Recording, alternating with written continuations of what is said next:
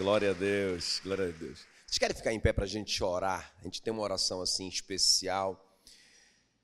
Toda a Igreja da Paz hoje está fazendo é, um período de jejum. Você pode escolher qualquer refeição, né? pode ser o almoço, pode ser o jantar, né? e nós vamos jejuar uma refeição pelo Brasil, não é? no que diz respeito a essa luta que todo mundo está passando aí não é, com o Covid. Nós vamos orar sobre isso, ok? É, a, a, pastora Rebeca desafiou essa oração e esse jejum baseado em 2 Crônicas 7,14, que vocês sabem de cor, né? Se o meu povo, que se chama pelo meu nome, se humilhar e orar e buscar a minha face e se arrepender dos seus maus caminhos, olha a promessa, então eu ouvirei do céu, perdoarei os seus pecados e sararei a sua terra é sarar, curar a nossa terra. Agora eu, eu fico pensando, é só se o povo de Deus se posicionar, porque a condição é: se o meu povo, não é qualquer povo, não, se o meu povo, que se chama pelo meu nome, se humilhar, entender que só depende de mim, não é?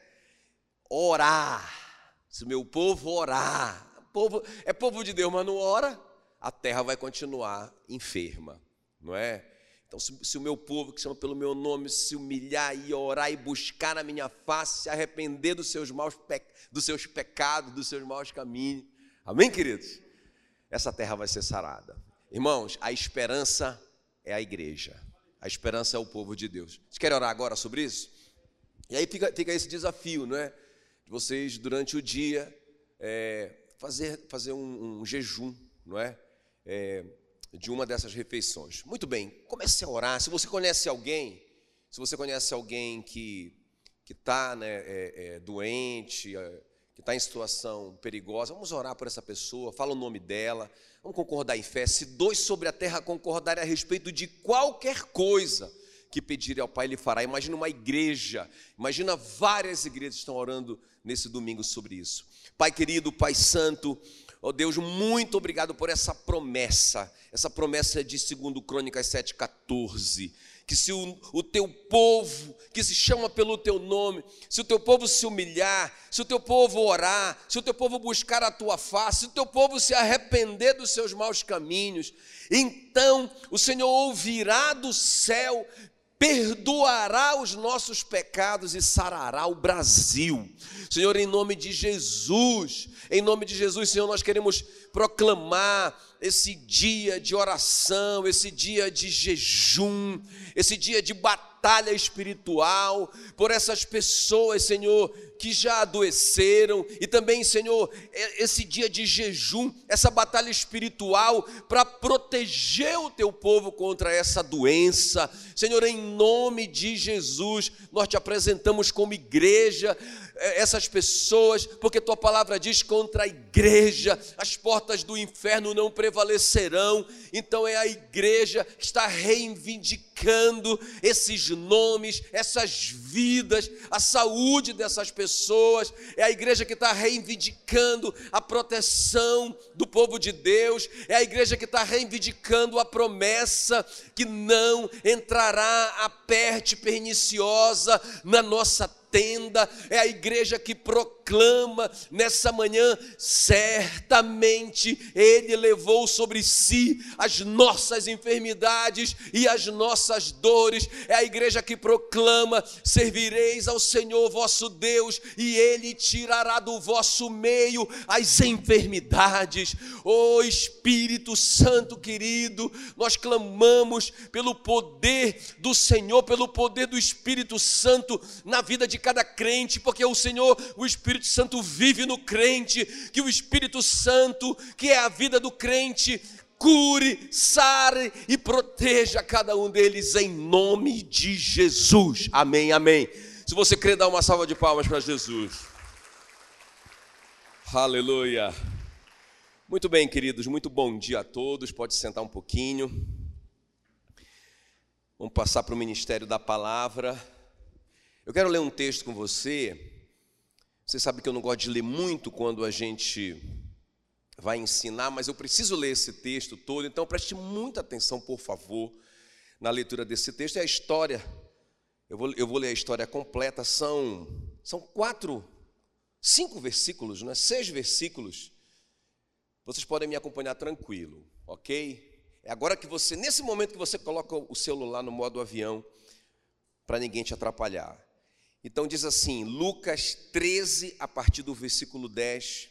Ora, ensinava Jesus no sábado numa sinagoga, numa das sinagogas, e veio ali uma mulher possessa de um espírito de enfermidade. Anote isso aí.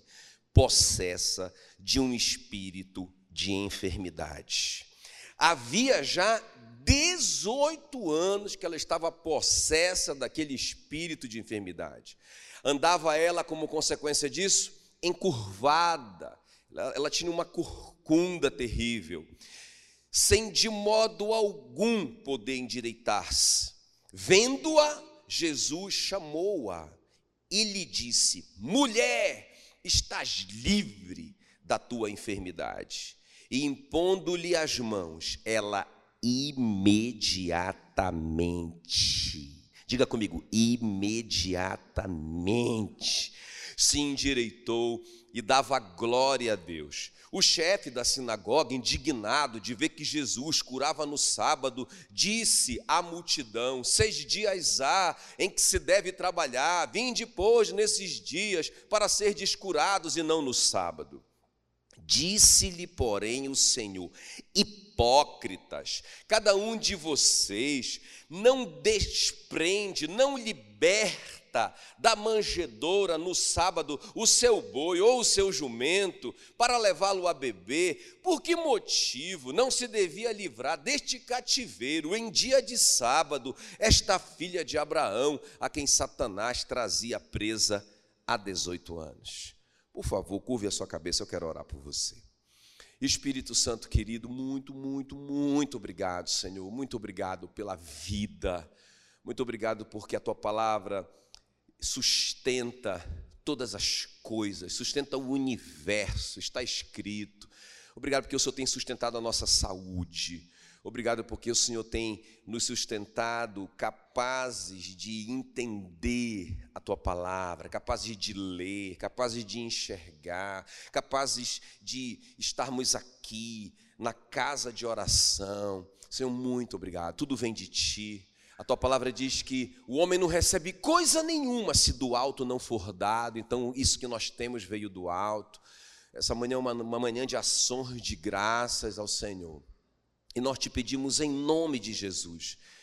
Mais uma coisa, Senhor, mais uma bênção. Revela essa palavra no nosso coração. Revela essa palavra no nosso coração. Em nome de Jesus. Amém. Muito bem, queridos. Então, muito interessante essa história. Essa história me marcou essa semana. Uma mulher possessa de um espírito de enfermidade. Quer dizer, possessa, ou seja, Satanás tinha a posse dela. Quem está comigo? Ok? É, Satanás estava, pelo menos por 18 anos, se apropriando dela, não é? Ele tinha a posse dela. E ela andava, por consequência disso, encurvada, né? uma corcunda terrível, uma dificuldade muito grande. E aí, irmãos, essa história só se encontra no Evangelho de Lucas, e essa informação é importante, porque o Lucas era médico não é? O único evangelista médico era o Lucas. Então o Lucas era o único que era capaz de, de saber que, que não era uma coisa comum, que não era só uma doença, não se tratava só de um problema de ordem orgânica. O doutor Lucas sabia, apesar de ser médico, ele sabia que aquilo ali tinha uma origem espiritual. Ele disse: uma mulher possessa de um espírito de enfermidade. Amém, queridos? Uma mulher que estava sendo possessa por um espírito de enfermidade. Então, anote isso aí no seu coração. Muitas desordens físicas têm uma raiz espiritual. Comece por entender isso. Isso é muito importante. No caso dessa mulher, no caso dessa mulher, a desordem espiritual nela, aquilo que estava errado no mundo espiritual, a gente vai falar um pouquinho sobre isso, na vida dela, estava trazendo para ela aqui fora uma enfermidade, não é? Ela andava com muita dificuldade, com muita dor, ela, ela, ela andava encurvada, sem de modo nenhum poder se endireitar, não é? Jesus usa até a figura de um boi, não é? De um boi preso na manjedoura, quer dizer, um animal cativo por 18 anos que não conseguia nem beber água, que não podia desfrutar das coisas básicas da vida dele, não é? Jesus usa essa figura aqui no final. Então essa mulher estava assim, amarrada, curvada, focada no chão e não nas coisas do céu. Ela não conseguia nem olhar para frente para o propósito da vida dela. Ela só olhava para baixo, ela estava presa ali. Não é? O olhar dela era para a terra, não olhava para o céu. Olhava para a morte, não olhava para a vida. Quem está tá comigo aqui? Então essa era a situação dessa mulher. Ela perdeu o propósito da vida dela. Não é? Por isso que o nosso tema nessa manhã é a libertação do propósito. Amém, queridos? Uma, mulher, uma pessoa que era filha de Abraão, uma crente, uma herdeira das promessas, uma herdeira de tudo aquilo que Abraão deixou como promessa, não é? O pai da fé, ela é filha do pai da fé, como vocês, não é? Que estão debaixo de um monte de promessas, vocês são filhos de Deus, e tem muita gente no meio da igreja que está amarrada por Satanás. Foi interessante que Jesus dá esse diagnóstico. Quer dizer, é, apesar dela ser uma filha de Abraão, ou seja, ele endossa a salvação dela, digamos assim, mas ele diz: ela está presa por um espírito de enfermidade. É muito interessante isso. Então, irmãos, agora veja bem, olha só que coisa tremenda. Então Satanás forjou, vamos dizer assim, né, essa corrente por 18 anos. E Jesus, em 18 segundos, liberta essa mulher. é tremendo demais, não é, irmãos? Porque a Bíblia diz que, versículo 13, imediatamente ela se endireitou. Eu quero só ler Isaías 10, 27, que diz assim: que promessa tremenda. Acontecerá naquele dia que a sua carga, a figura aqui que o Isaías está usando também é de um boi que está carregando uma carga, não é? é? Ele, ele diz assim: olha, e acontecerá naquele dia que a sua carga será tirada do seu ombro, e o seu jugo, ou a canga, a canga do boi, do teu pescoço, o jugo será despedaçado por causa da, da, da unção. Então, eu quero profetizar isso sobre a sua vida, em nome de Jesus. Não é? Pessoas que estão olhando para baixo, pessoas que estão é, é, é cheias, cheias de culpa, cheias de medo, cheias de, de amargura no coração, são esses laços do diabo na vida do crente. Não é? A pessoa é crente, a pessoa está lá, já entregou a vida a Jesus, mas ela não consegue liberar o perdão, por exemplo. E ela está presa. Então ele prende e vai prendendo, irmãos, e vai prendendo, a figura que Jesus usa é de um animal que foi ficando preso, preso, preso, até chegar a um ponto que não consegue mais se endireitar de jeito nenhum, só consegue olhar para baixo. Não é? só consegue olhar para baixo, perdeu o propósito, não consegue mais olhar para frente nem para o céu, nem para Jesus, não é? Acho interessante, irmãos, isso daí. Então é sobre isso que eu vou falar com vocês nessa manhã, a libertação do propósito.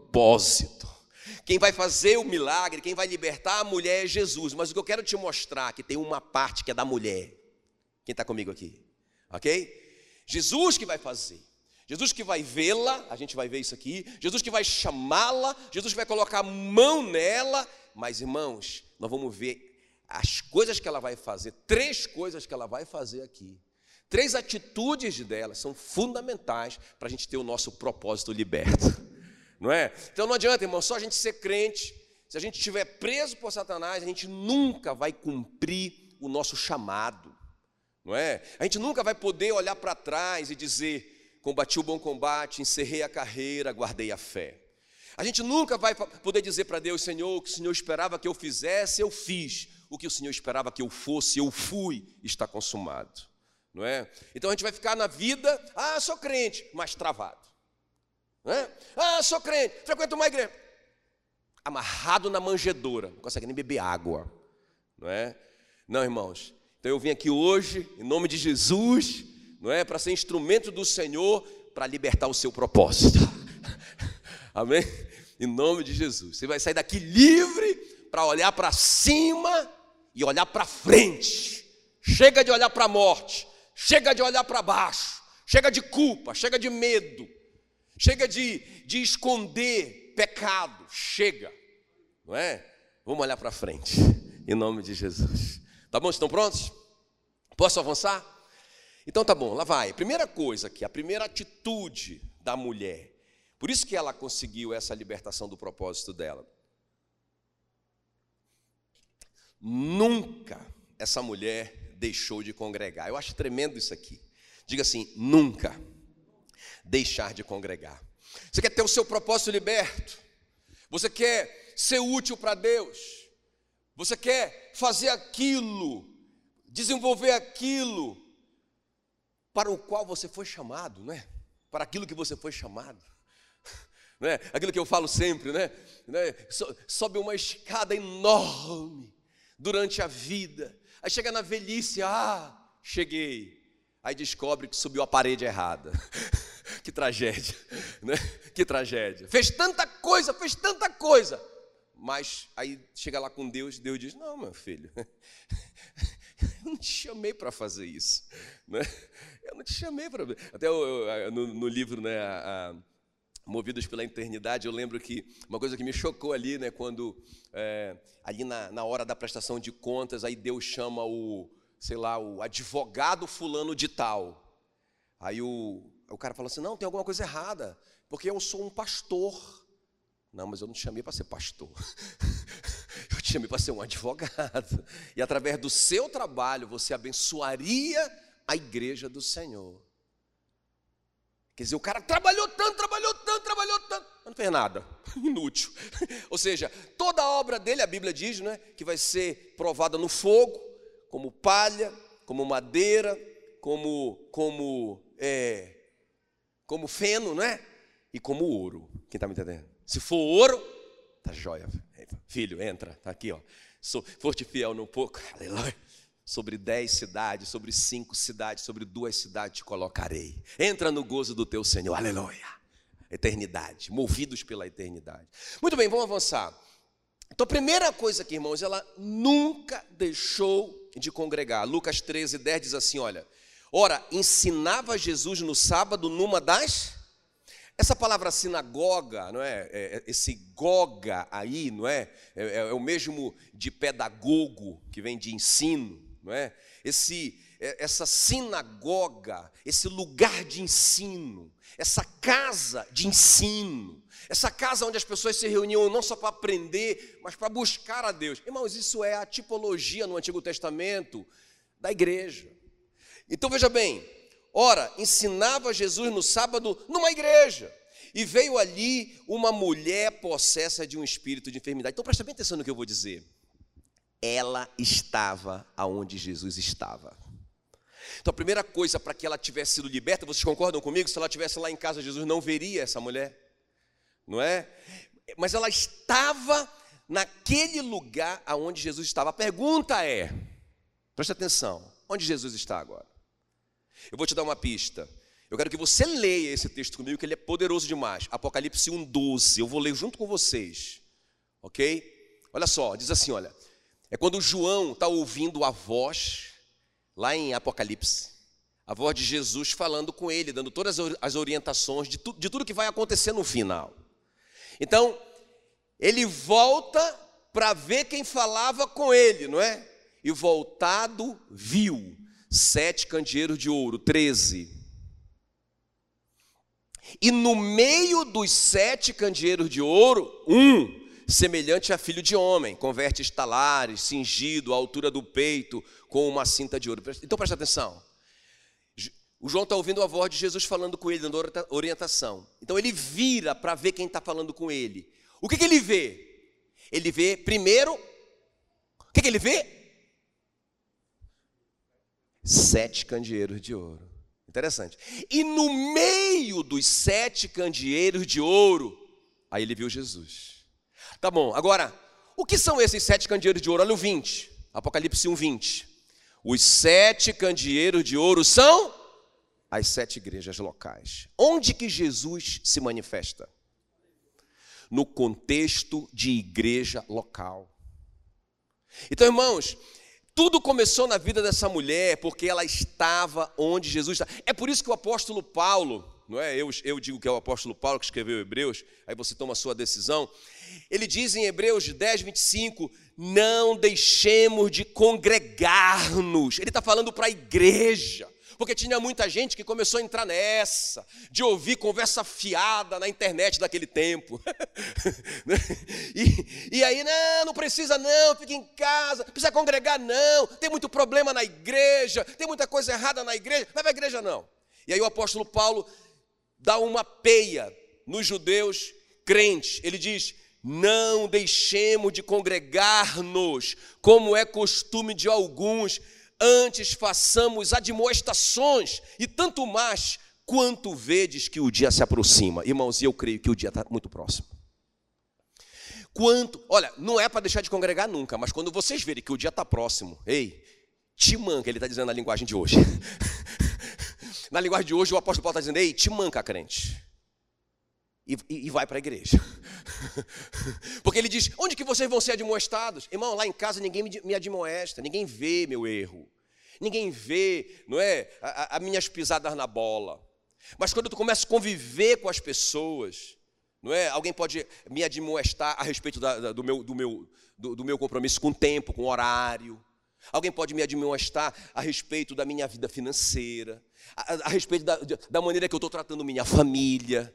As pessoas só podem me, admoestar se elas me verem, se elas me, me verem na, minha, na prática do meu dia. Então o apóstolo Paulo diz: Ei, sai daí do quarto, moço.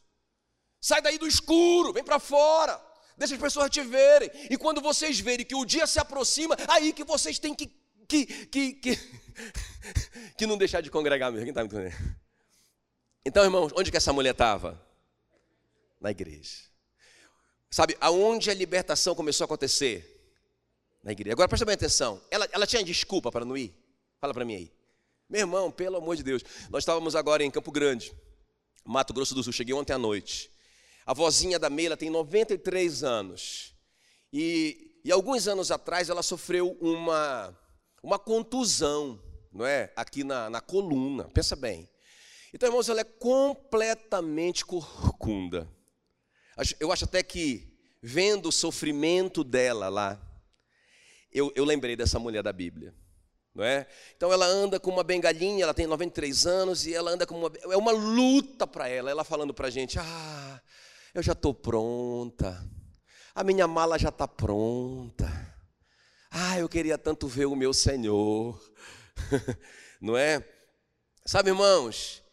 E é muito interessante porque essa mulher, é, é, é, a, a, a, a, avó da Meila, ela, ela pode dar desculpa. Ah, eu não tá muita dor.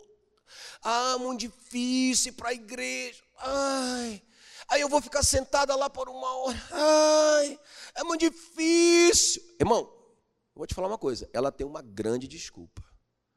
Não é? E eu pensei nessa mulher que ela tinha toda a desculpa do mundo, não só a dor, não só a dificuldade de uma pessoa deficiente, não é? Com certeza lá não tinha, como é que chama essa, essa facilidade do acesso? Como é que chama? Acessibilidade, não é nada disso, irmão. Tinha uns degrauzão lá. Coitada, essa mulher. Mas ela foi. Quem está comigo? Sabe, outra coisa, a vergonha de todo mundo. 18 anos, essa mulher perseverando, estava lá na sinagoga, estava ouvindo a palavra, estava orando, estava congregando. Ela, ela, ela podia ter a vergonha da doença. Ela, tava, ela não era nenhuma, nenhuma Miss Universo, eu te garanto. Ela chamava a atenção de todo mundo, aquela coisa feia, aquela coisa que, que, que chocava as pessoas, aquela pessoa toda totalmente deformada, mas ela ia.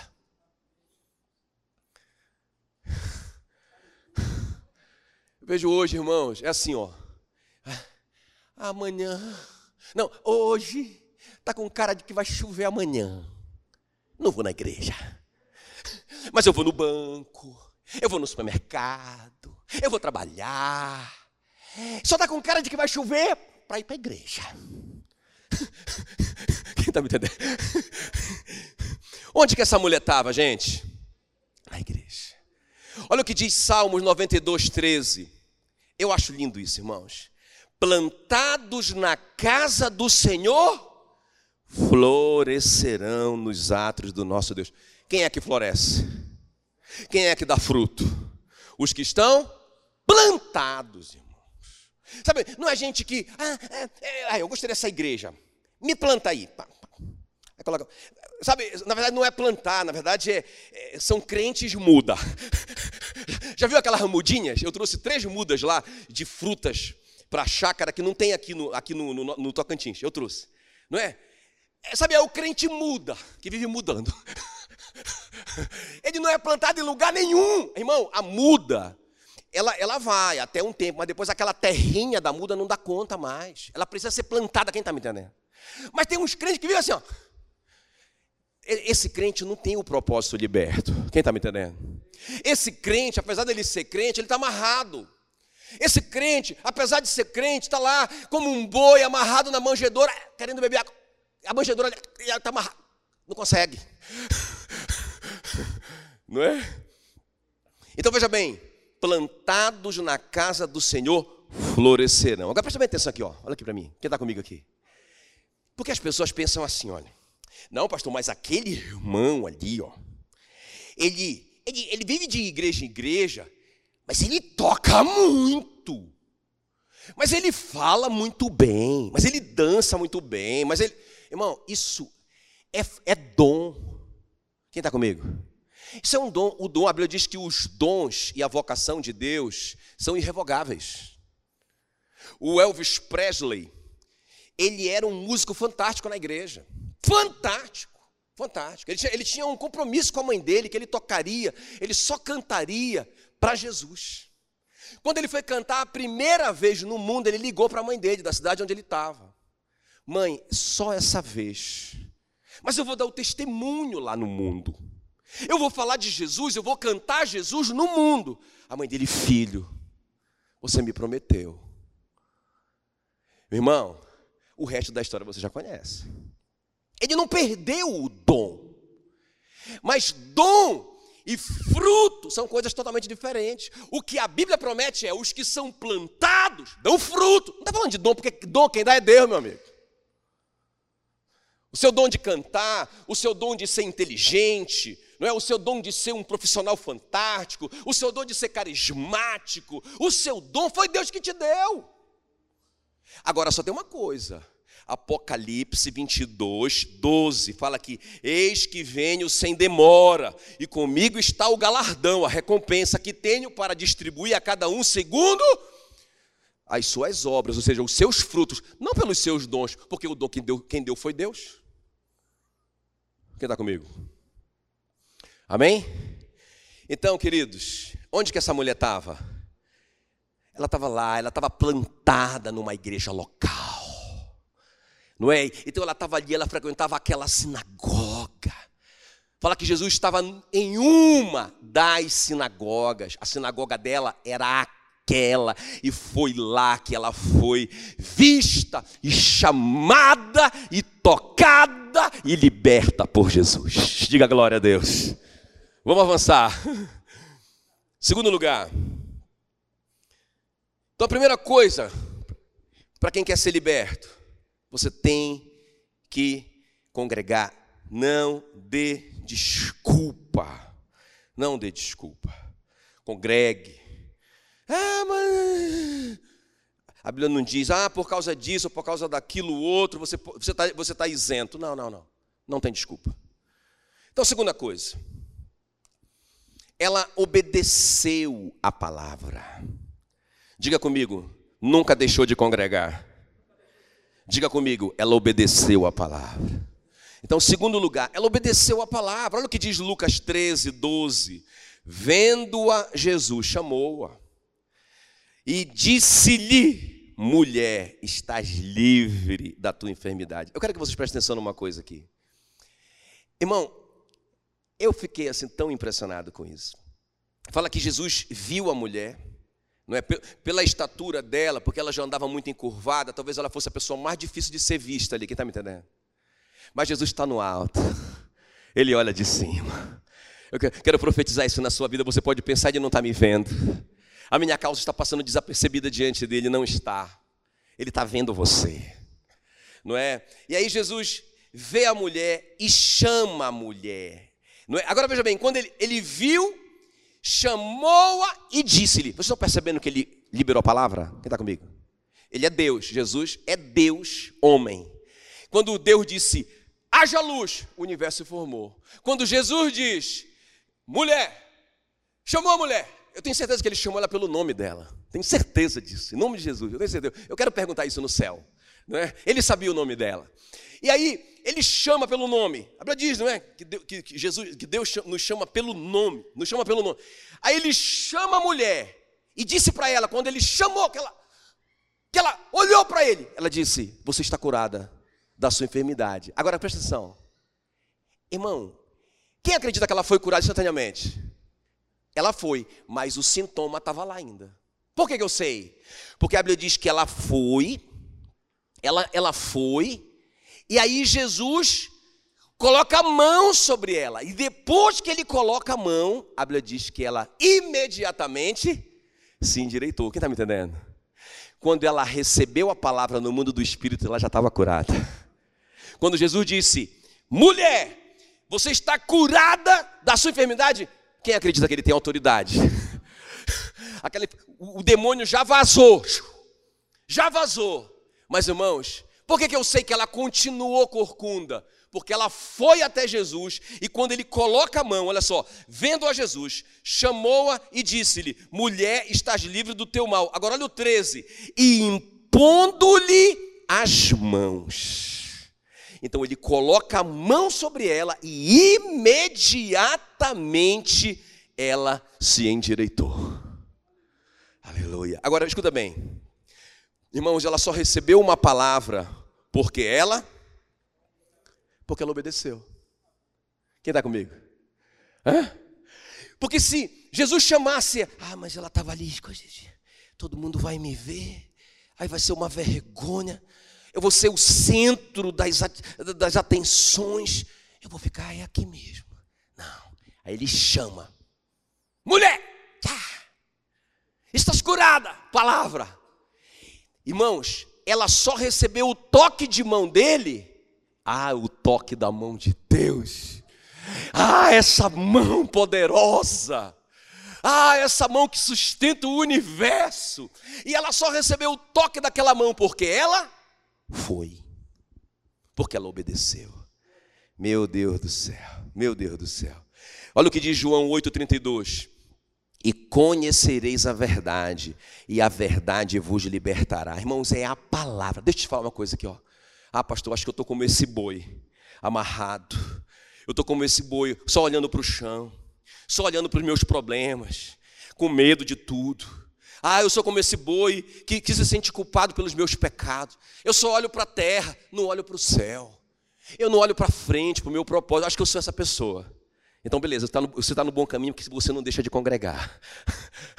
beleza, agora, a segunda coisa. O que vai te libertar é você conhecer a palavra, é você conhecer os seus direitos, é você conhecer as promessas, é você também conhecer a repreensão de Deus. Amém, queridos? Deus, a Bíblia diz que Deus, ele é, ele é, ele é muito bom, ele é amor, mas também a Bíblia diz que Deus corrige o filho a quem ele ama. Quem está comigo? Ok? Agora preste atenção, irmãos. Nós precisamos nos expor à palavra de Deus, estudar a palavra de Deus, saber a palavra de Deus. Esse dia eu estava lendo um artigo, achei interessante, que, que quando foi proclamada a, a, a, a libertação dos escravos, eu não sei se vocês sabiam disso, mas essa, as senzalas foram criadas para esconder a informação dos escravos. Então o que, é que eles fizeram nas grandes fazendas, nos grandes latifúndios? Os senhores, os donos dos escravos descobriram. Eles sabiam. Eles têm direito à liberdade. Eles estão livres, na verdade. Na verdade, eles já estão livres. Mas o que, é que eles fizeram? Eles criaram esse lugar isolado de todo mundo para que eles não tivessem acesso à informação e continuassem escravos pela desinformação. Olha que coisa interessante. Então, irmãos, eu vejo que Satanás faz isso com a igreja, com os filhos de Abraão, que estão há 18 anos cativos, porque eles não sabem, eles não sabem a verdade, é a verdade que vai te libertar. Eles não sabem, não é que, que irmãos, que, que eles são salvos pela fé em Jesus. É de graça mediante a fé. Eles não sabem disso, eles não sabem que eles são herdeiros de Deus, co-herdeiros com Cristo Jesus. Eles estão tentando ser salvos pelas obras que eles estão fazendo. Não é? Eles são assim, ah, quando eles fazem uma boa obra, são crentes. Eles fazem uma boa coisa, eles pensam, eu vou ser salvo. Mas se eles pisam na bola, agora eu estou no inferno. Eles vivem no céu e no inferno o dia inteiro, o ano inteiro. Quem está me entendendo? Nós precisamos, irmãos, conhecer a palavra. Olha o que o Tiago diz, Tiago 1,25. Aquele que considera atentamente a lei perfeita, a lei da liberdade, diga a palavra de Deus, é a lei perfeita Diga bem alto, diga a palavra de Deus. É a lei perfeita.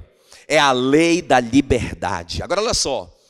Aquele que considera atentamente na lei perfeita, a lei da liberdade e nela persevera. Irmão, tem que ter perseverança. Tem que pagar o preço. Tem que estudar a Bíblia. Estudar a Bíblia não é coisa para pastor somente, não, irmãos. É para o é homem, é para o ser humano, é para o crente.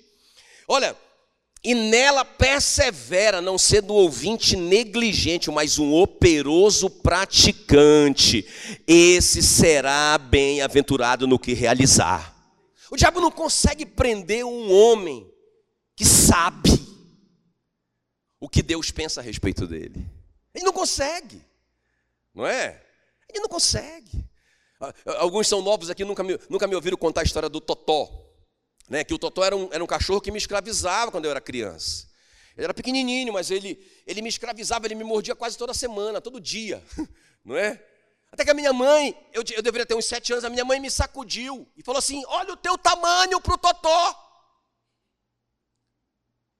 E ela falou assim: Tu vai sair daqui. E quando o Totó vier te avançar, tu corre atrás dele. Ele que tem que ter medo de ti, não é o contrário. Se tu vier mordido aqui, tu vai apanhar de novo. Minha mãe estava cansada disso, né? Irmãos, quando o Totó sai, e eu fui, porque quando eu ouvi a palavra da minha mãe, veio como, sabe aquela revelação? É mesmo, eu sou maior, ele que tem que ter medo de mim. Beleza, mas quando chegou a prática, que eu vi o Totó, aquela cara de, de, de demônio dele, e ele veio com tudo, irmãos, aí eu só lembrava da minha mãe: se tu voltar aqui com o pé mordido, tu vai apanhar. Irmãos, aí eu, aí não sei o que foi que me deu. Aí eu, rapaz, eu, eu comecei a gritar e correr, e corria em cima do Totó. Eu nunca esqueço aquela cena, o Totó dando um cavalo de pau. Vamos, em, em câmera lenta, ele vinha correndo para me pegar aquela cara de mal. Mas quando ele me viu correndo ao encontro dele, irmão, a cara dele mudou. A cara dele de pavor. E aquele cavalo de pau voltando. E eu, vencedor. Aleluia. Sabe, irmão? Quando a gente conhece, pensa bem, eu sendo escravizado por um bichinho daquele. Irmão, a Bíblia diz que, a Bíblia diz que Jesus despojou todo o principado e potestade, os expôs ao desprezo e triunfou sobre eles na cruz. Acabou. Vocês estão me entendendo não? A Bíblia diz, 1 João 3, 18, ele diz: para isso se manifestou o Filho de Deus para destruir as obras do diabo, já foram destruídas. Então o crente não pode viver apavorado, o crente não pode viver amarrado na manjedoura, o crente não pode viver como um boi fora do seu propósito. Irmãos, o crente está livre para conquistar. Foi para isso que Jesus morreu na cruz. Não é para a gente ficar, não é só para a gente ficar rico, é para a gente ter autoridade e poder para a gente avançar o reino de Deus na terra. Quem está me entendendo? A palavra que vai te dar isso. É a palavra que vai te dar isso. O diabo não vai poder te enganar, irmãos.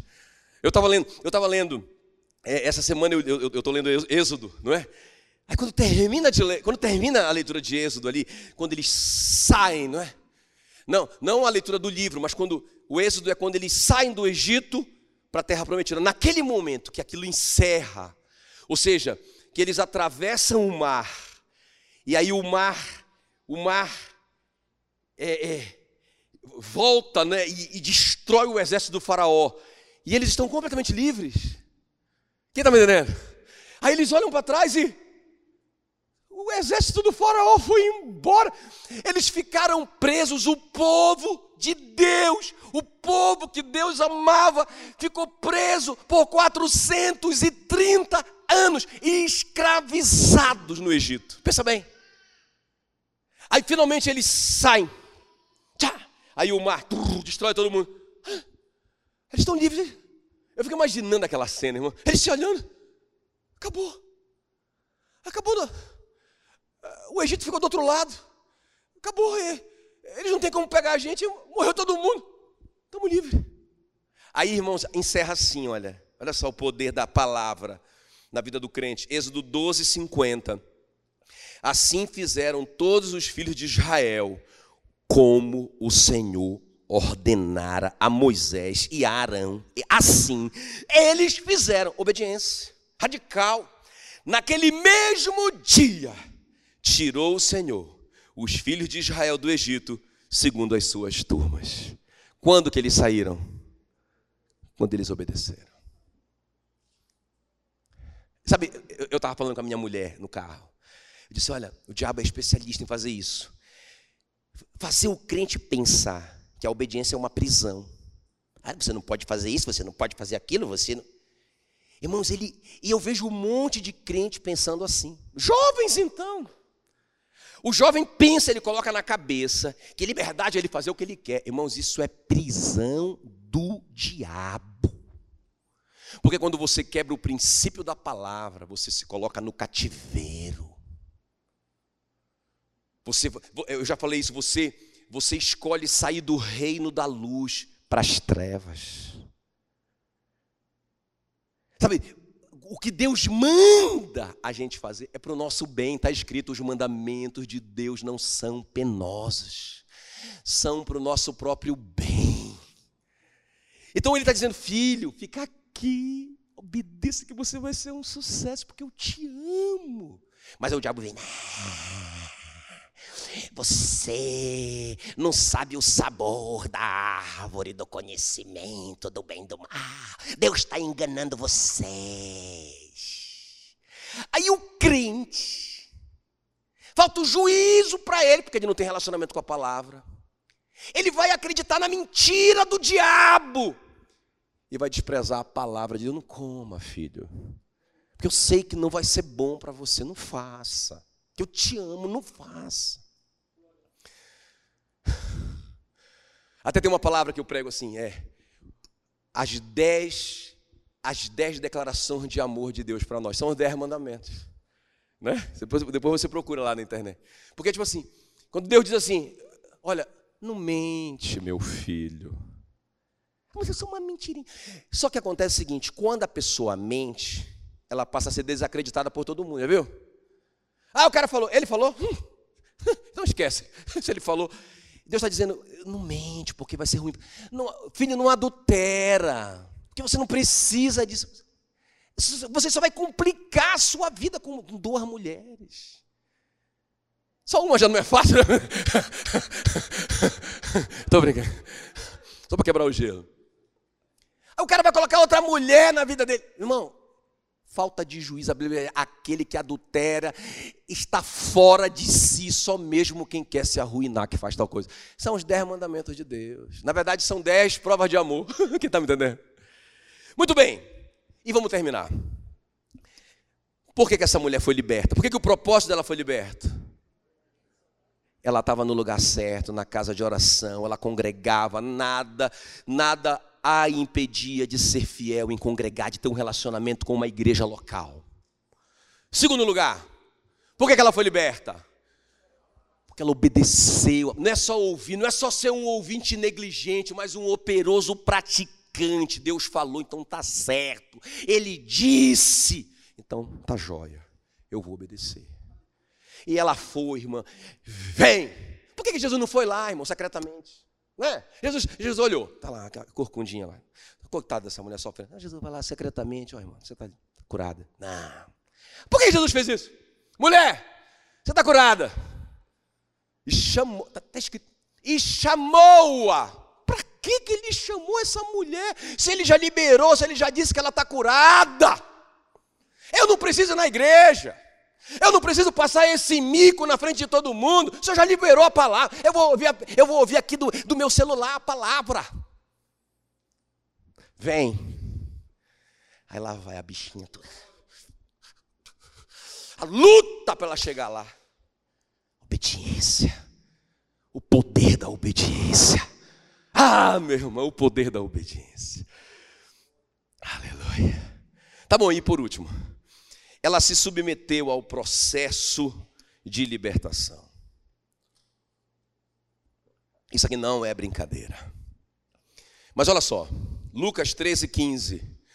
Disse-lhe, porém, o Senhor: Hipócritas, cada um de vocês não desprende, ou seja, não liberta da manjedoura no sábado o seu boi ou o seu jumento para levá-lo a beber. Vocês não fazem isso com um animal.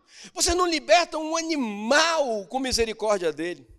Por que motivo não se devia livrar deste cativeiro em dia de sábado, esta filha de Abraão, não é?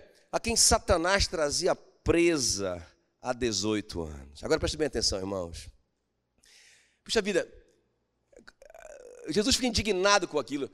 Ah, quer dizer que o boi, vocês ficam com pena do boi, liberta o boi para ele beber água, para ele comer. Mas uma pessoa, uma filha de Deus, uma filha de Abraão, não é? Vocês, não, não, não, hoje não é dia de curar essa mulher, não, hoje não, hoje é sábado. Irmão, Jesus fica indignado, eu não, não quero mais essa mulher presa nem mais um dia. Quem está me entendendo? Chega, acabou aqui, nem mais um dia. O que, é que Jesus está dizendo? Olha, o boi é só uma propriedade de vocês, beleza. Ah, essa mulher, além de ser uma propriedade, porque a Bíblia diz que nós fomos comprados por alto preço, diga eu sou de Deus. Jesus te comprou com o seu sangue. Ele está dizendo: olha, esse boi é só uma propriedade de vocês, vocês fazem tanto por ele. Ela, além de ser uma propriedade comprada, ela é filha. Você é filho. Aqueles que receberam Jesus foi-lhes dado o poder de serem feitos filhos de Deus. Então ele diz: não, chega, chega. Agora, o que eu quero te dizer com isso? Quero terminar te, dizendo isso.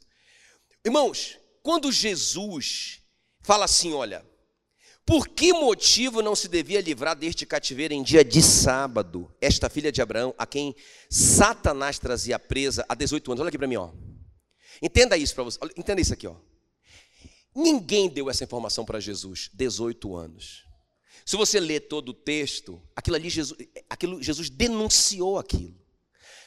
Jesus sabia, ele não disse o quê, mas ele sabia que há 18 anos atrás, alguma coisa aconteceu na vida daquela mulher, que entrou na vida dela, como um parasita, como um vírus, no espírito dela. Um pecado, não sei, uma culpa, não sei, uma amargura, uma mágoa de alguém, não sei.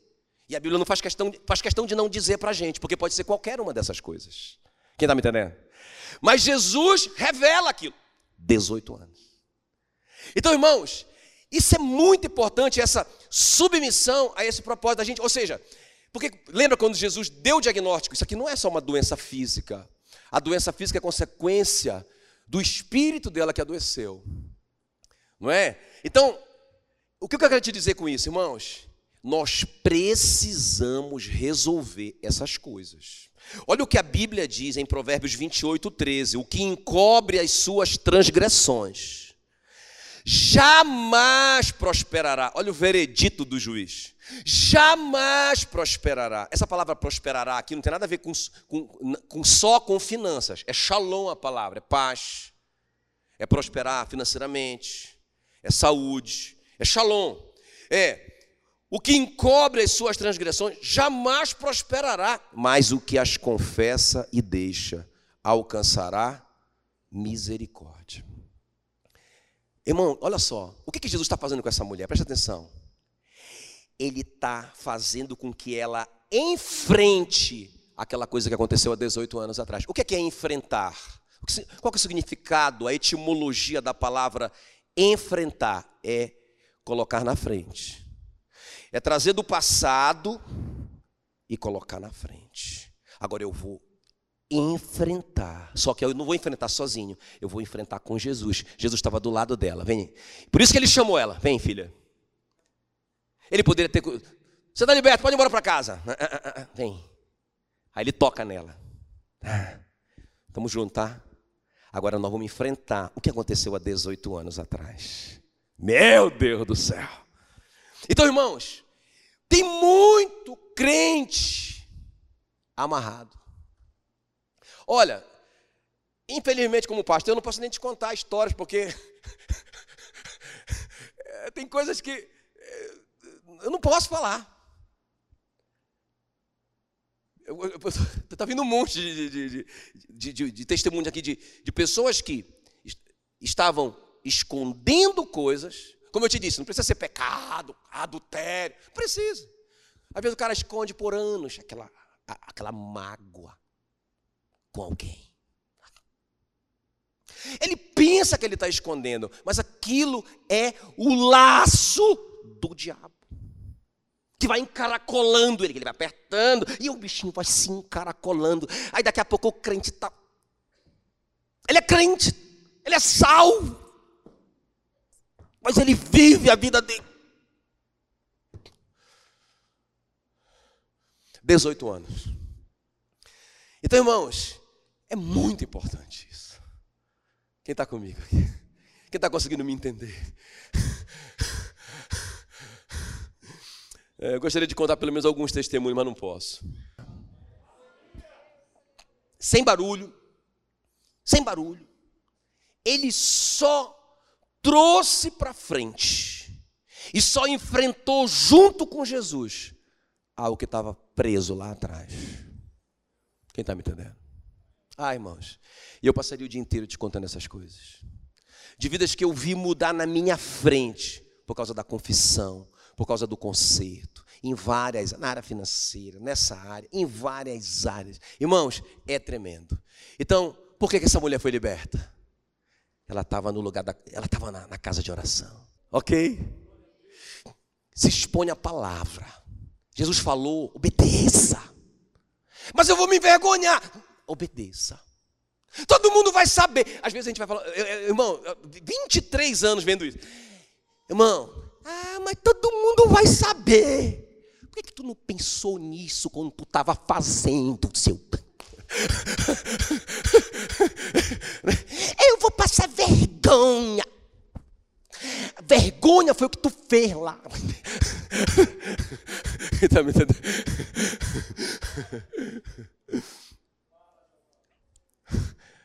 Irmão, o escândalo do arrependimento tem que ser maior do que o escândalo do pecado. Quem está me entendendo?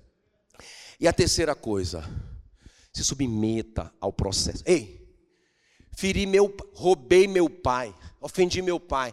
Ah, pastor, eu fiz isso com meu pai. Coloca a mão em mim aí. Vai lá com teu pai. Aí o pai, ah, pastor, eu fiz isso com meu filho. Me perdoa aí. Está perdoado, irmão. Vai lá com teu filho. Ah, roubei o fulano, enganei, não sei o quê. E agora, pastor? Me perdoa, eu vou até dar um dízimo na igreja aí. Eu falei, irmão, beleza, dá teu dízimo, da tua oferta, maravilha. Volta lá e paga dívida. Mas se eu falar que eu roubei, eu vou ser demitido. Mas tu vai para o céu. E o diabo não vai te prender. Não adianta nada tu ficar trabalhando feito um boi de carga, preso. Não adianta nada. Não perde o emprego, mas está preso. Quem está me entendendo? Adianta alguma coisa?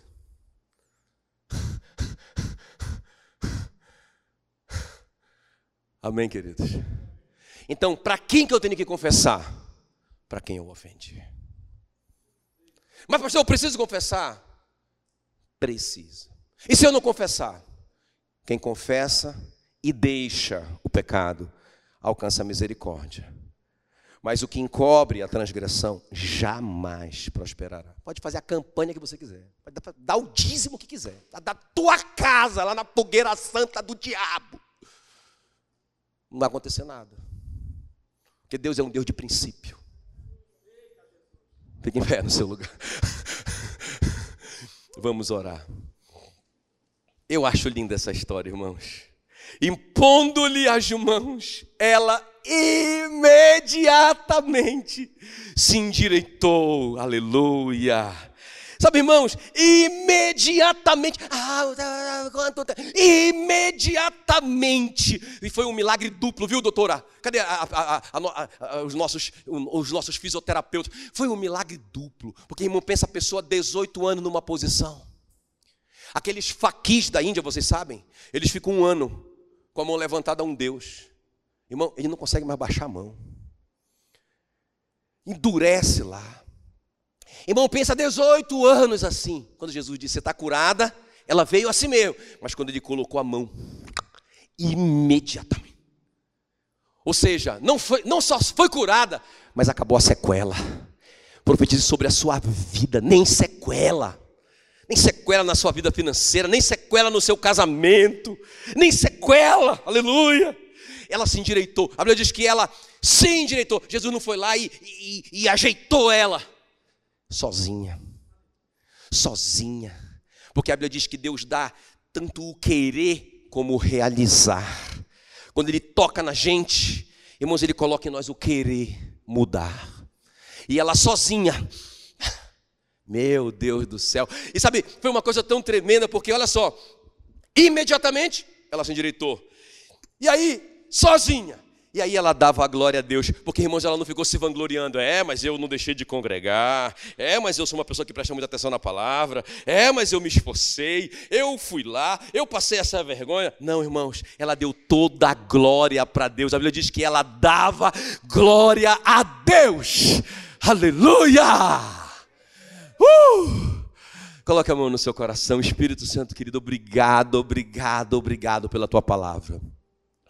E obrigado, Senhor, por essas vidas preciosas. Não são bois de carga, nem jumentos, mas, Senhor, elas são filhas e filhos preciosos do Senhor. Ó oh, Deus, e o Senhor não quer só dar água, mas o Senhor quer que elas conquistem, que nós conquistemos, Senhor, grandes coisas, não só para nós, mas que o nosso sucesso, as nossas conquistas, Senhor, sirvam para expandir o teu reino. Tua palavra diz que o Senhor está edificando a tua igreja. E as portas do inferno não prevalecerão contra a tua igreja.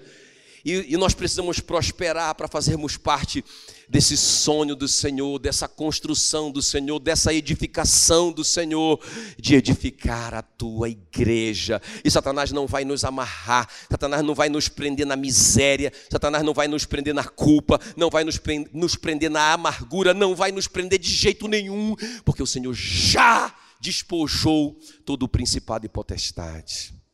Estamos livres para prosperar, para romper para cumprir o nosso chamado e o nosso propósito na nossa vida, em nome de Jesus. Amém, amém. Amém, amém. Graças a Deus.